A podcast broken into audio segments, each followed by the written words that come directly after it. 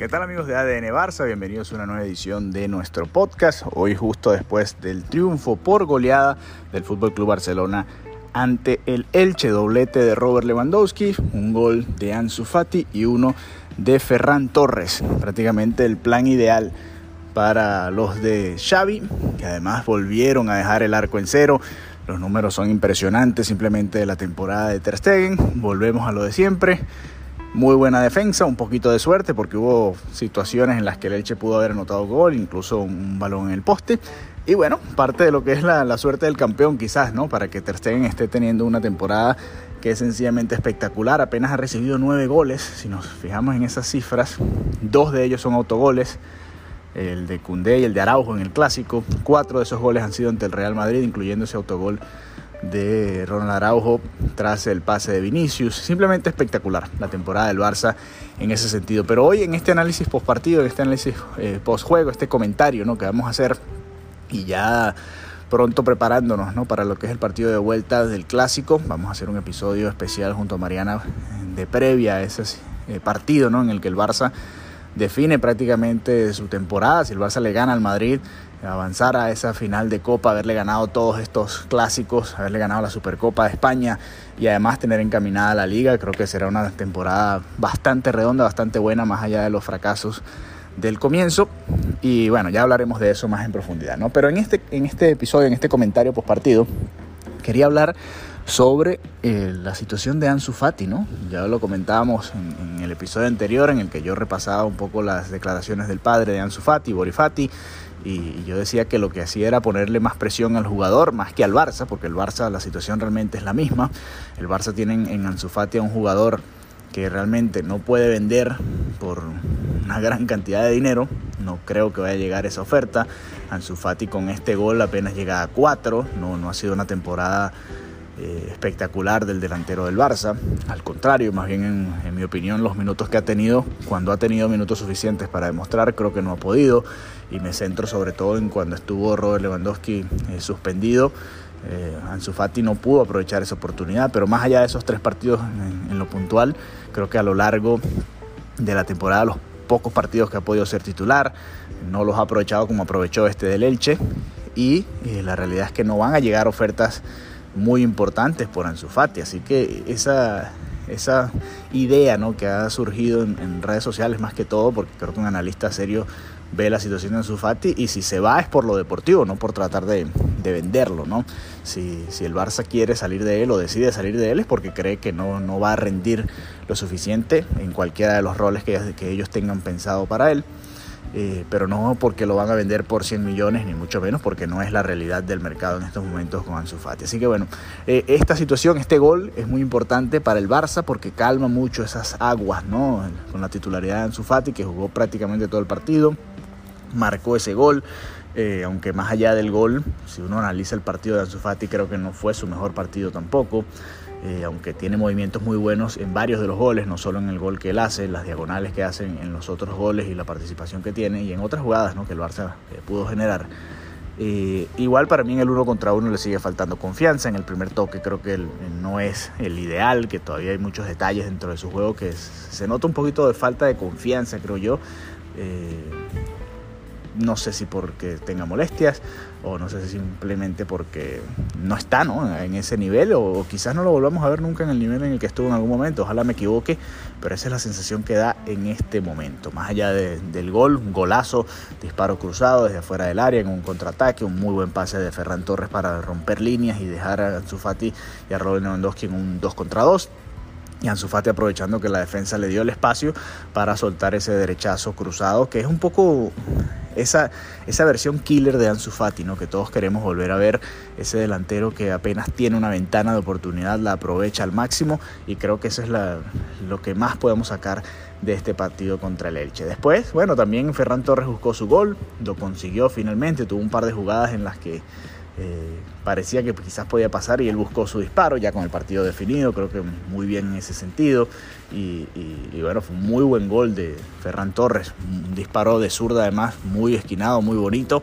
Y así tanto Ferran Torres como Ansu Fati, pues se sacan de encima esa sequía goleadora que tenían, ¿no? que, era importante y que bueno, de cara a este cierre de temporada van a ser fundamentales ambos, sobre todo porque no sabemos cuándo va a volver Dembélé, no sabemos cuándo va a volver Pedri, además cuando vuelvan qué tan, qué tan rápido no pueden ajustarse nuevamente o, volver a estar al nivel que estábamos acostumbrados, así que esa es... Eh, la realidad de estos momentos del Barça. Y lo otro positivo, por supuesto, el doblete de Robert Lewandowski.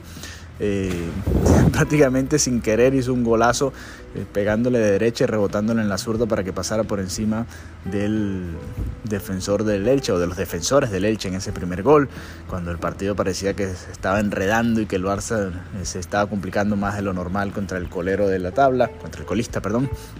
Este, y al final, pues importante este doblete de Lewandowski que pareciera que está encaminado sin muchos problemas para hacer el Pichichi, más allá de hat-trick de Karim Benzema este fin de semana. Así que lo que creo es que para lo que estamos viendo de Robert Lewandowski en las últimas jornadas, es bueno volverlo a ver marcar esa cantidad de goles y volverlo a ver eh, encontrarse con las redes y creo que es una de las noticias más positivas de este partido eh, sacando un poco el drama que significó la situación de Ansu Fati y también lo que ha venido viviendo Ferran Torres, que quizás es mucho menos mediático, pero que también sabemos que ha estado enfrentando dificultades en ese sentido.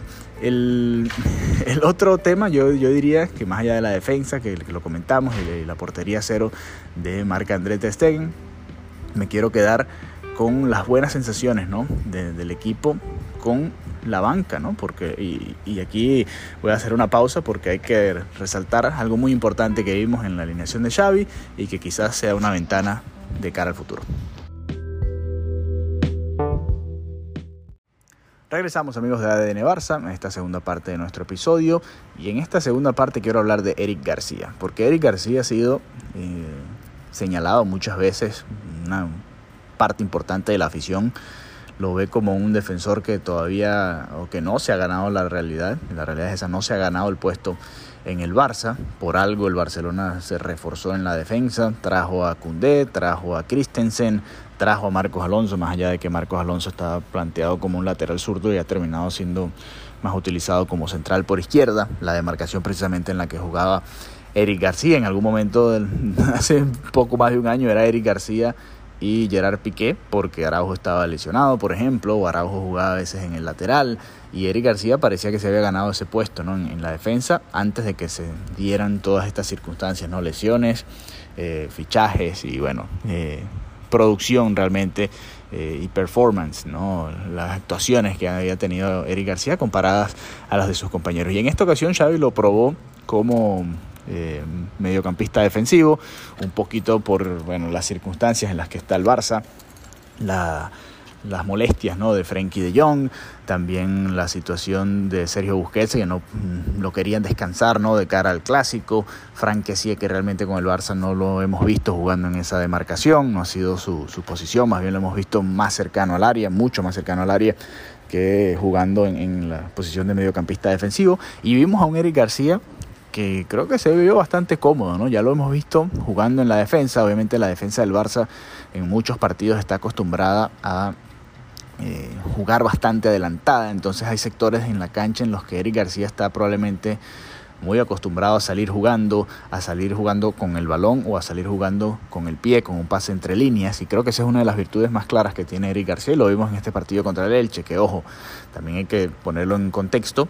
es un equipo que está en la parte baja de la tabla y que además eh, jugó, no, no jugó a encerrarse, ¿no? jugó a buscar al Barcelona y de hecho, eh, si uno saca un poquito los goles del, del, de la ecuación, que obviamente es fútbol y se, debe a goles, pero sacando un poquito los goles de la ecuación, la realidad es que fue un partido bastante disputado y bastante parejo. El Elche se acercó bastante al área del Barça, no fue un partido en el que el Elche simplemente se encerró atrás a esperar al Barcelona con línea de 6 y, 4 adelante, no, no, el Elche salió a buscarlo y, y hubo bastante flujo del juego, incluso salió a presionar bastante en muchas ocasiones. Y bueno, vimos a un Eric García eh, que por supuesto tiene que mejorar muchísimo en el posicionamiento sin balón, pero con el balón es clara la calidad que tiene con los pies, con la salida, y, creo que va a ser bastante interesante este experimento porque nadie, bueno, no voy a decir nadie, pero no hay un Busquets en estos momentos en la plantilla, no lo va a ver quién sabe eh, por cuánto tiempo, un jugador que pueda realmente marcar los tiempos del Barcelona como lo hace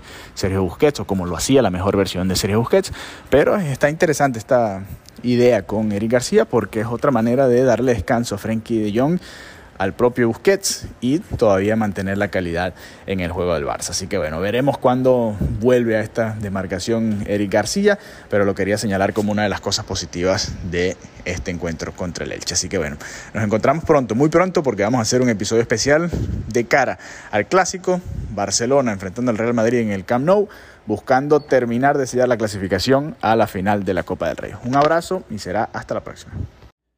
¿Qué tal amigos de ADN Barça? Bienvenidos a una nueva edición de nuestro podcast. Hoy justo después del partido de vuelta de las semifinales de la Copa del Rey. Lamentablemente el Real Madrid venció 4-0, 0-4 al Fútbol Club Barcelona y clasifica de esta manera a la final de la Copa de Su Majestad. El Barça se queda a las puertas de la gran final a pesar de haber ganado en el partido de ida en el Santiago Bernabéu y a pesar de haber tenido muchas ocasiones claras al comienzo de este juego. ¿no? A ver, eh, obviamente es difícil, es complicado, en caliente eh, uno trata de hacer el análisis lo más balanceado posible. Me da la sensación de que en general el Real Madrid supo aprovechar mejor las oportunidades que llegó a tener durante la eliminatoria eh, y me voy a centrar más que todo en este partido porque el partido de ida creo que fue muy cerrado, mucho más defensivo, muchas menos ocasiones para ambos equipos. En este fue un partido muy abierto. Yo pensé que iba a ser mucho más eh, parecido al partido de ida y no tan parecido al partido de liga, pero la realidad es que el Real Madrid pudo aprovechar y dar los golpes en momentos puntuales del encuentro. Hay polémicas como siempre en cada clásico, hay situaciones que, que si uno se pone a revisar podrían haberse pitado de una manera distinta. Hay un penal, que para mí eh, pareciera ser penal.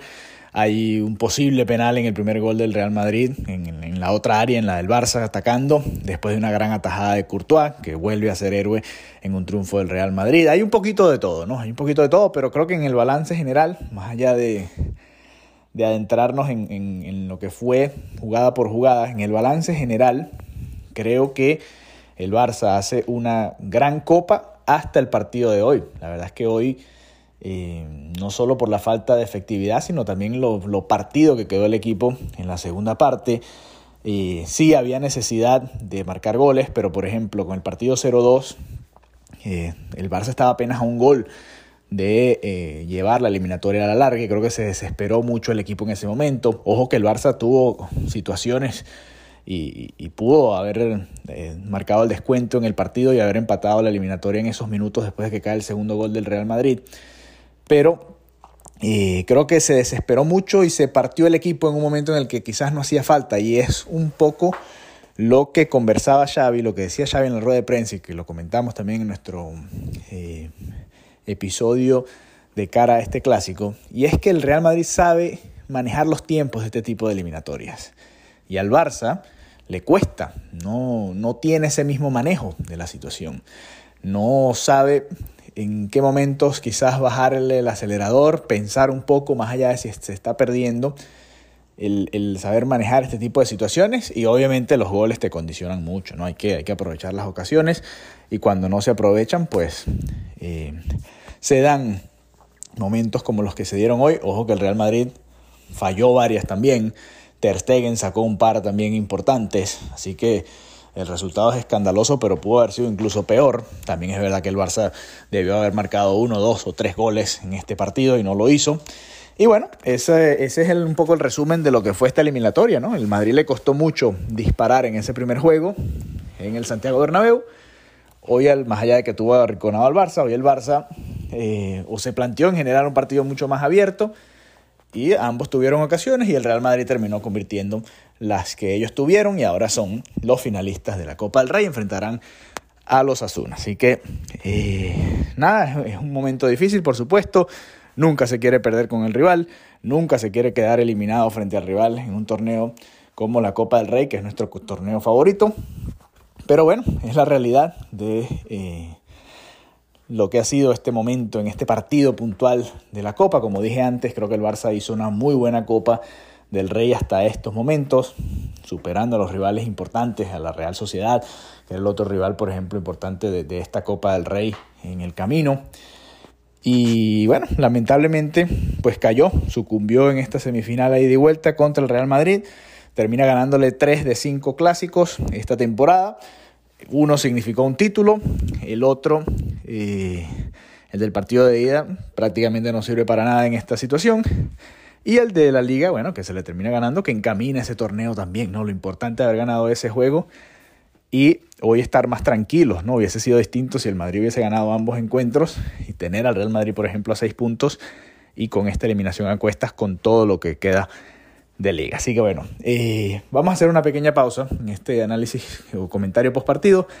Y después quiero hablarles un poquito del balance de la temporada, más allá de que todavía queda el cierre de la liga y hablar un poco de las sensaciones que nos deja hasta ahora esta temporada de Xavi después de esta eliminación contra el Real Madrid.